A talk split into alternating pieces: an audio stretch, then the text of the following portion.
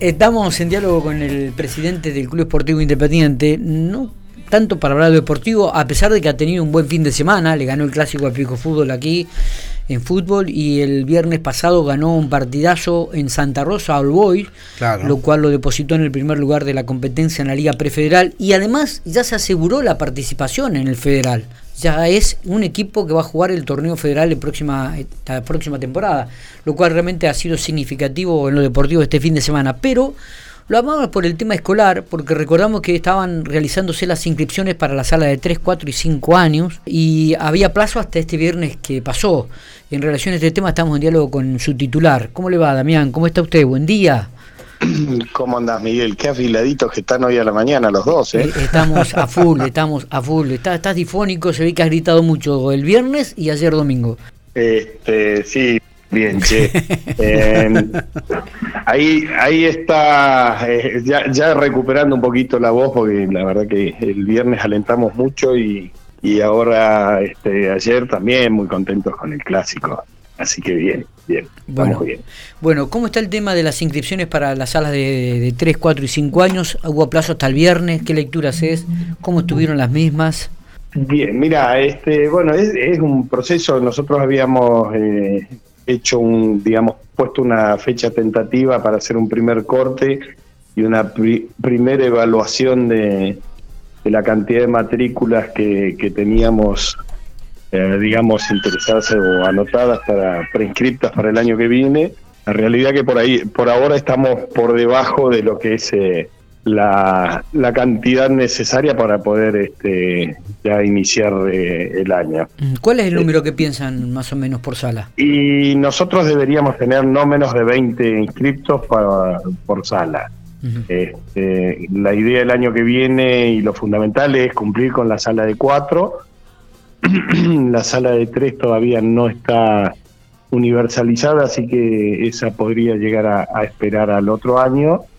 Y eh, sala de cinco, digamos, nosotros no, no estamos obligados, sí había un grupo de padres interesados que eh, nos habían pedido pedido a ver si podían este, podíamos reconsiderar este, la apertura de, esa sala que bueno hasta ahora no no se han inscrito la cantidad necesaria así que mm. Eh, vamos a ver qué pasa de aquí a fin de mes. Acá se, se, dieron muchas cosas que, posiblemente algunas familias las haya este, puesto en una situación de, tener que definir o querer definir, eh, eh, digamos, el futuro escolar de sus hijos y anotaron a sus hijos en otro en otra entidad escolar y, bueno, este, eso mermó la cantidad acá. Pero bueno, nada, estamos estamos a la espera. Ahí hay, hay mucha, mucha, este, digamos, eh, expectativa sobre esto y, también tranquilidad, sabiendo que, es un proyecto que, que, digamos, muy novedoso para aquí y posiblemente nos lleve tiempo este, ponerlo en marcha, ¿no? Es, es, cierto que por ahí las preinscripciones en otras instituciones, tratando de asegurarse un banco en, en otros lugares, este, ustedes arrancaron un poquito tarde en este aspecto, si no me equivoco, Damián, ¿no? Le, ha perjudicado en cuanto al número de inscriptos, quizás.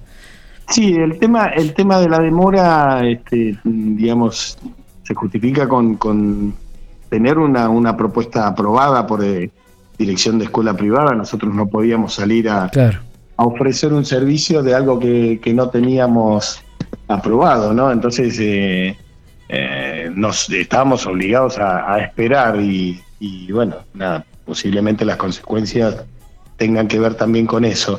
Y, además de, bueno, algo que la gente no está acostumbrada, ¿no? Que, es tener una cuota por, por, por eh, digamos, la educación de sus hijos que excede a las que normalmente están están acostumbrados a pagar. ¿no? Es cierto. Eh, ¿Esto último fue un, reclamo generalizado? La, cuestión de, la cuota, del valor. Sí, yo no sé si, si un reclamo, sí, digamos, una observación de los padres de, la posibilidad o imposibilidad de hacerlo, que tiene que ver con esta característica de que es absolutamente privado, que, no, hay, no hay aporte del Estado Eh, eso lo sabíamos de, antemano porque ya nos habían informado cuando fuimos a tener la primera charla con la gente de educación privada. Este, y, bueno, los costos son, son esos, o sea, no, no, no hay, no hay una cuestión ahí de, de mm, más que de eso, digamos, de, de, costos que, que, son tiranos, ¿no? Y que, que, uno los tiene que respetar porque si no, tampoco estás eh, proponiendo un proyecto que se mantenga en el tiempo. Así que, claro, pero además, hay, a ver, como toda empresa que, arranca, vos tenés que contar con sueldos, con aportes, con mantenimiento en las instituciones, eh, con, con, pensando en crecer permanentemente, en generar nuevas obras, que eso se autofinancie, porque el club no va a invertir en algo que va a dar pérdida. Es decir, eh, es, previsible de, en, este tipo de cosas que, el costo de la matrícula, al no tener un aporte desde provincia, sea alto. Esto es innegable. Eh, recordamos que muchos colegios privados de la ciudad General Pico están subvencionados eh, en su mayoría, por no decir todos, eh, por, por el gobierno. En este caso, Independiente no recibiría ningún tipo de aporte del gobierno provincial, por lo cual tiene que autofinanciarse, pagar a los profesores, a los docentes, a los profesionales que van a trabajar, mantenerse, pensar en crecimiento las autoridades, los directores. Es decir, los gastos son muchísimos cuando uno comienza a hacer un número, he ahí entonces el fundamento quizás de, los valores de la cuota, ¿no? Sí, sí, este, y según lo que tengo entendido es el sería el primer eh, instituto educativo absolutamente privado en la provincia.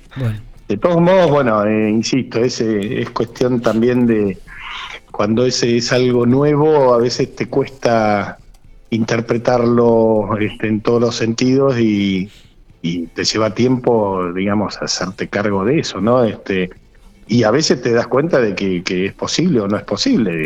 Claro, Para eso también tenemos que estar preparados. Eh, en esto no está considerado ni, ni siquiera la inversión edilicia, ni mucho menos, obviamente.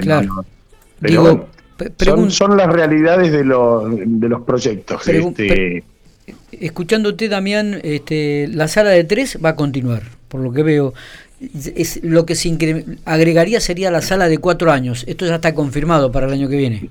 A ver, nosotros tenemos un servicio que es el actual, que ese servicio tiene continuidad, no tiene, digamos, ningún tipo de restricción, tiene continuidad el año que viene. Perfecto. Eh, lo, que, digamos, hoy se está este, mm, esperando definir es si eh, tenemos la apertura del Instituto este, Maestro Petit de Merville que sería un instituto oficial donde vos tendrías sala de cuatro este, y después irías creciendo con propia matrícula para, para, ir accediendo a lo que es primaria y luego secundaria.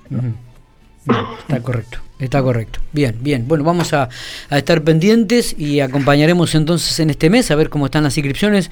Seguramente en los primeros días de noviembre estaremos hablando nuevamente para ver qué es lo que se ha resuelto, Damián, para el 2023. Sí, cómo no. Eh, dame, dame unos días después del 29 para, para recuperarme de, la celebración de nuestros 102 años. Este, recordad que el, día 29 de, octubre tenemos la, la, fiesta aniversario. Exactamente. ¿eh? Allí Independiente va a tirar la casa por la ventana, no me cabe ninguna duda. No el gigante por la ventana. El gigante por la ventana, sí. Bueno, eh, Damián, gracias por estos minutos. ¿eh? Gracias a vos, Miguel, y, y saludos y abrazos para todos.